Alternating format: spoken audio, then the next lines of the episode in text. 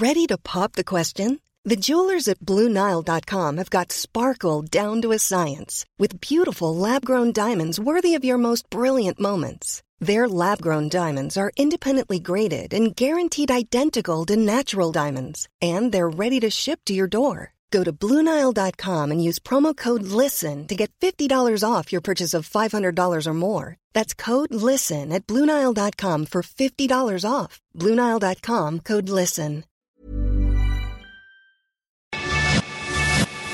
Te lo cuento, te lo cuento. Tu dosis diaria de noticias.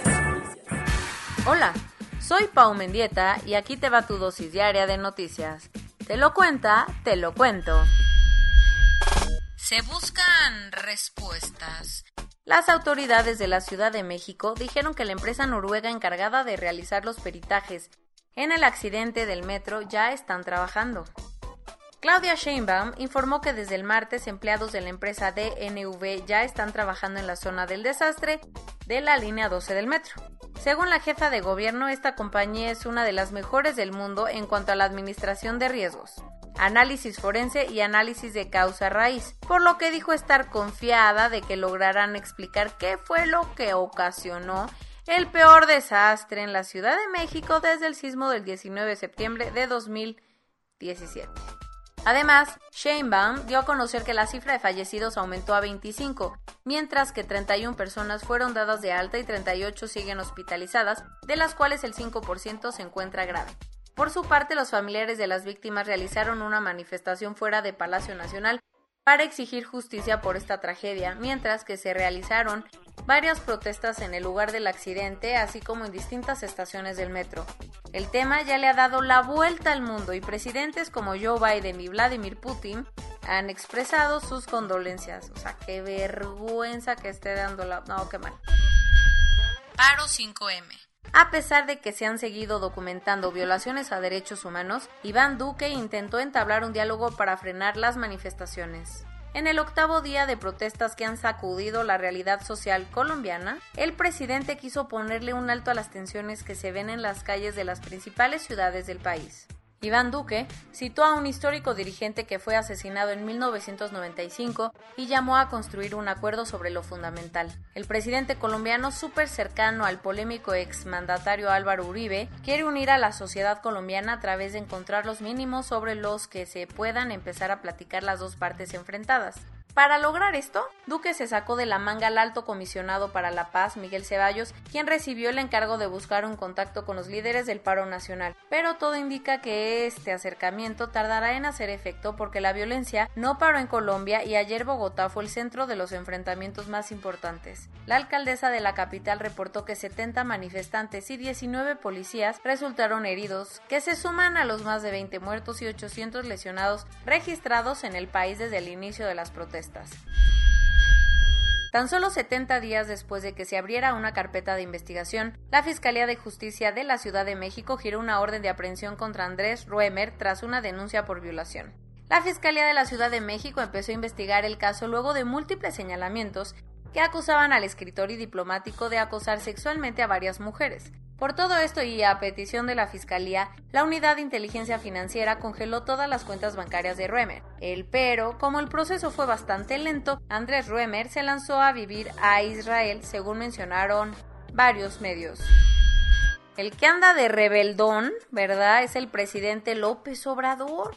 Porque sin importarle que el INE ya le dijo hasta el cansancio que no se puede estar metiendo en la campaña electoral, ayer usó su mañanera para hablar del candidato del PRI a la gubernatura de Nuevo León.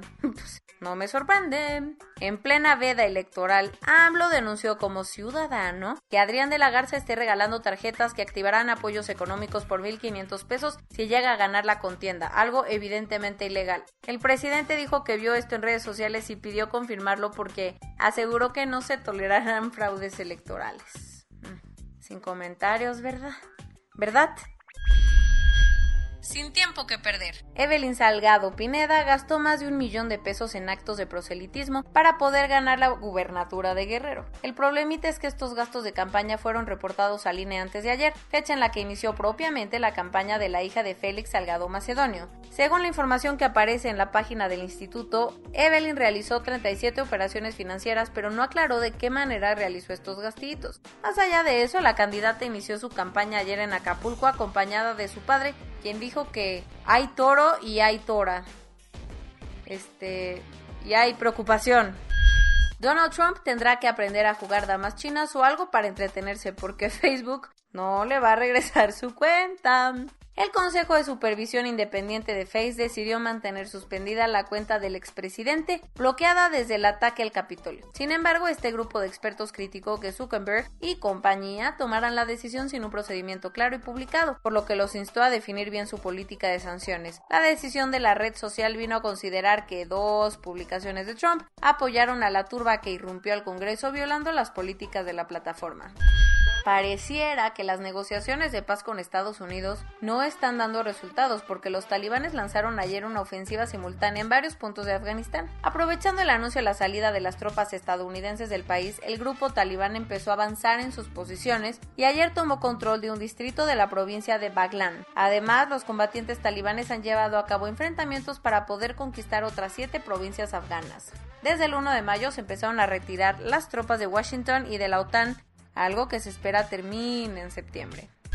Los sueños de Elon Musk están más cerca de cumplirse porque el prototipo de cohete con el que SpaceX planea llegar a Marte y a la Luna completó un aterrizaje exitosamente. Tras cuatro intentos en los que el artefacto terminó explotando, finalmente ayer el Starship SN-15 aterrizó sin contratiempos en el sur de Texas, después de realizar un corto vuelo a gran altura. Estas son grandes noticias, no solo para los planes de vuelos comerciales al espacio, pero también porque hace poco la NASA firmó un millonario contrato con SpaceX para usar sus cohetes en un viaje tripulado a la Luna a finales de esta década. Corona News Global. En el mundo. A nivel global ya hay más de 154.759.000 casos y hasta ayer en la noche al menos 3.237.000 personas habían muerto. En México se estima que 2.543.083 personas se han enfermado de COVID-19 y desafortunadamente 218.007 han muerto.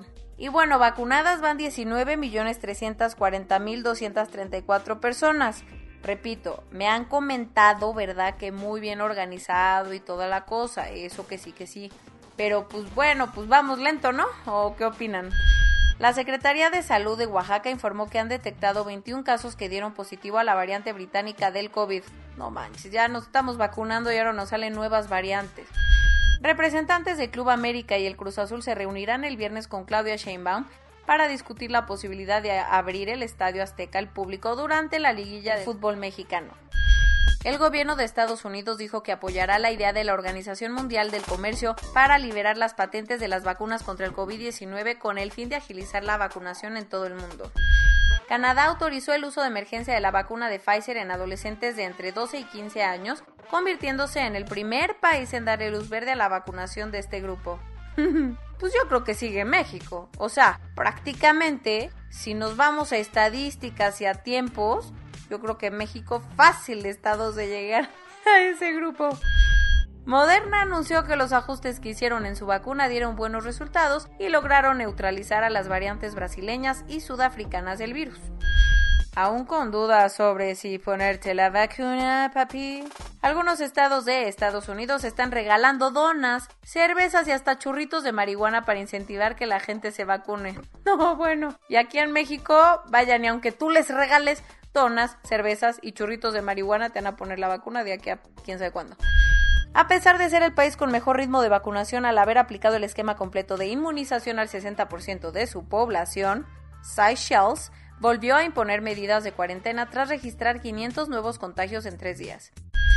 Por si no teníamos suficiente con las teorías conspiranoicas de Miguel Bosé, Jair Bolsonaro, el presidente de Brasil, aseguró que el SARS-CoV-2 fue creado por China en un laboratorio para iniciar una guerra química y bacteriológica. La Organización Panamericana de la Salud dijo que los hospitales de América están peligrosamente llenos y que el 40% de los contagios mundiales en la última semana se registraron en este continente. Uf.